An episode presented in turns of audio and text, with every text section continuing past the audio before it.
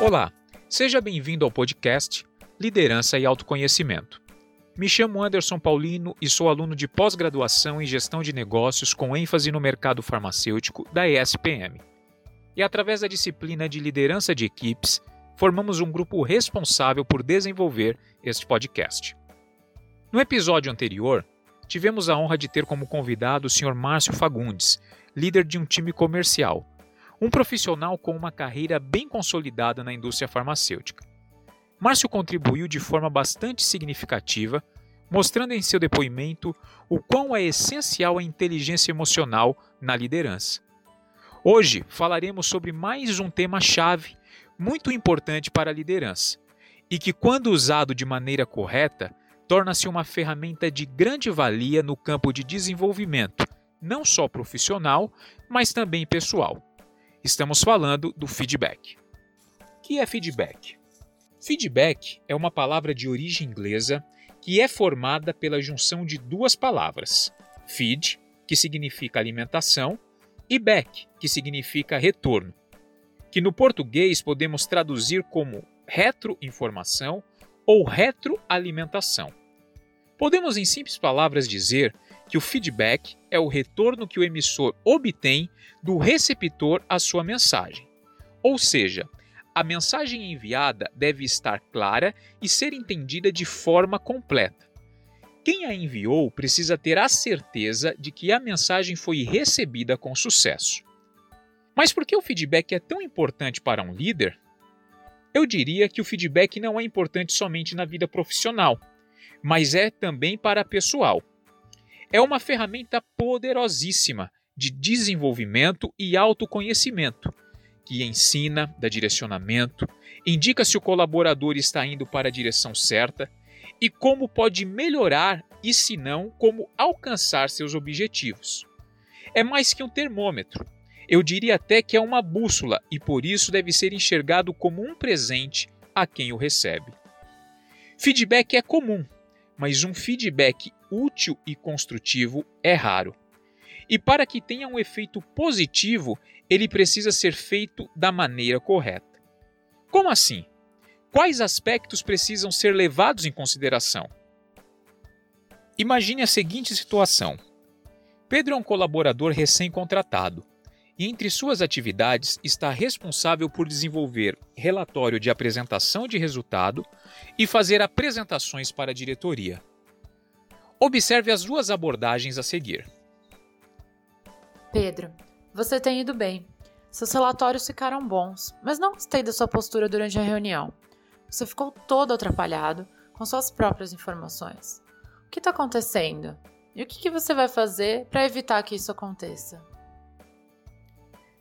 Pedro, eu gostaria de dizer em nome da companhia que estamos muito felizes em ter você com a gente. Você tem se mostrado muito comprometido e engajado. Veja os últimos relatórios que você desenvolveu. São de extrema importância para a companhia. Com isso, a diretoria consegue ter acesso rápido ao resultado e corrigir ou mudar a rota rapidamente se necessário, o que é extremamente importante para a nossa tomada de decisão. E antes não tínhamos nada parecido. Um ponto que eu acredito que dê para melhorar seria na disposição dos gráficos. Isso vai te ajudar a ser mais assertivo, inclusive durante as reuniões, que é algo que você precisa se desenvolver um pouco mais. Por exemplo, na última reunião ficou um pouco confusa a informação. Eu gostaria de ouvir de você e como eu posso contribuir para que você consiga melhorar ainda mais o seu desempenho. Perceba que na primeira situação, o líder foi muito enfático nos pontos em que o colaborador tinha a desenvolver. Abordou pouco ou muito pouco os pontos fortes onde Pedro foi bem. Não deu sugestão de melhoria, apenas cobrou de uma maneira bem impositiva.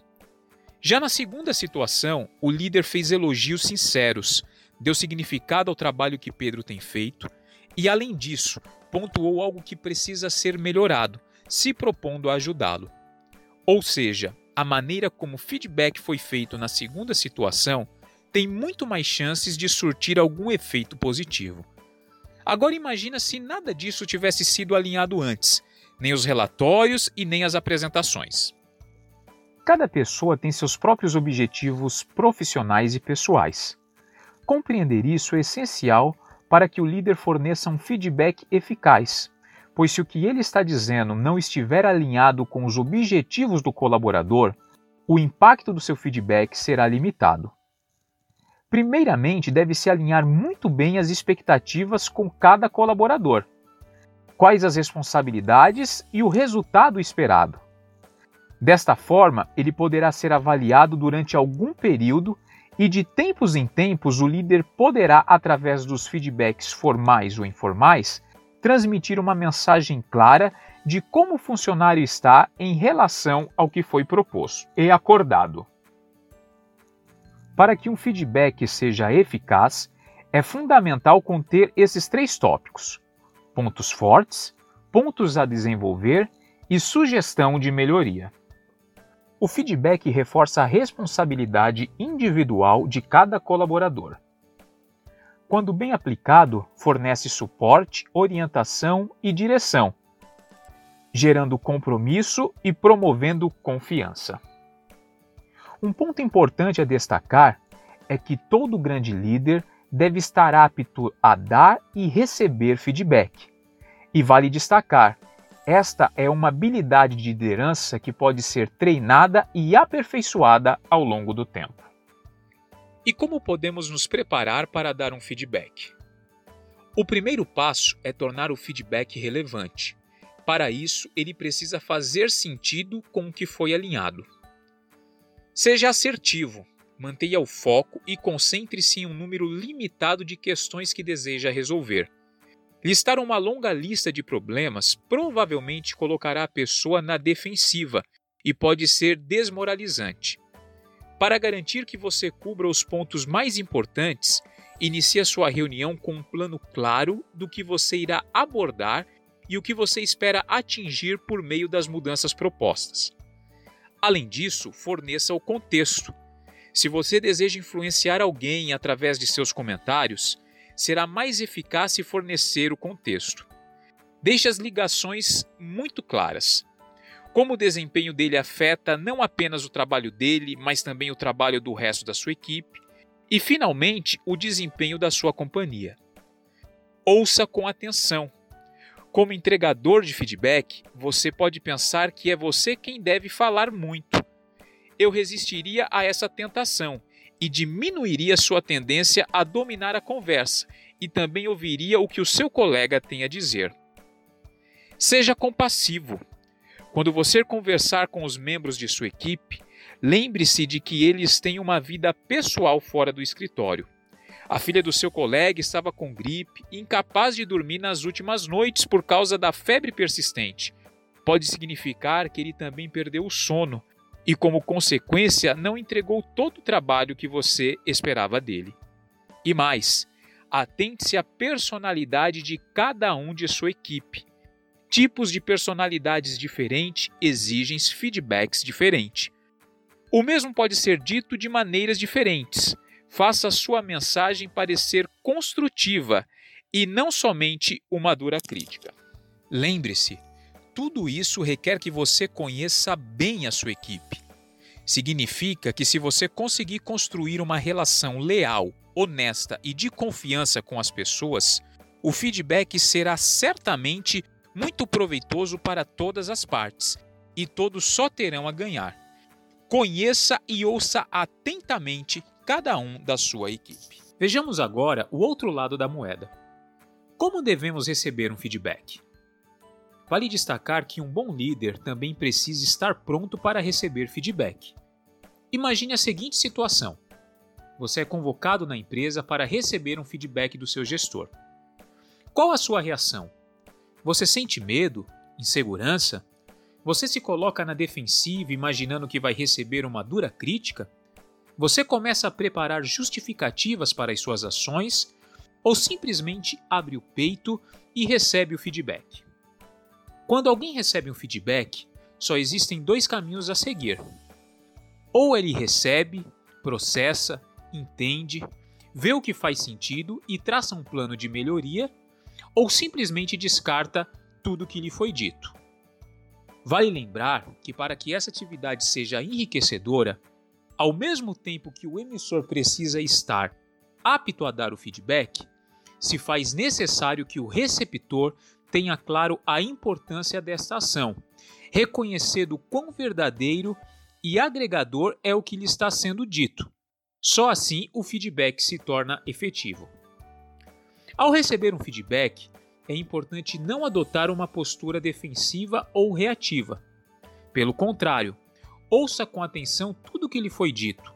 Nunca leve para o lado pessoal. Depois, faça uma profunda reflexão e os seguintes questionamentos: Faz sentido? Como potencializar meus pontos fortes? Qual o melhor caminho para as melhorias? E agora, o que fazer? Qual o próximo passo depois de dado o feedback? Para o líder, é de fazer o acompanhamento. Isso garante que suas observações cheguem ao lugar certo com o colaborador e que ele realmente tome medidas para lidar com aquilo que você propôs. É necessário acompanhar e ter essa conversa sempre que possível.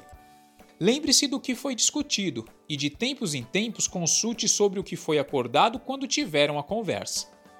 Para quem recebe o feedback, é de fundamental importância traçar um plano de melhorias e de como alcançar o objetivo proposto.